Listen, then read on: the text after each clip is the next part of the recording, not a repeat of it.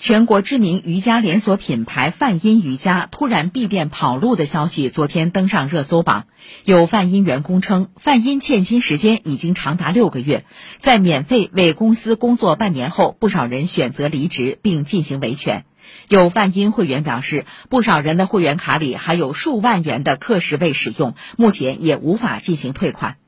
创立于二零零二年的梵音瑜伽，在全国有八十多家门店，分布于北上广深等地。一小时的私教课价格在五百到七百元，其顾客都是一次性购买几十甚至上百节课，花费数万元。昨天中午，梵音瑜伽创始人饶秋玉发文称，目前其已负债几个亿，他表示会通过各种方式来偿还债务。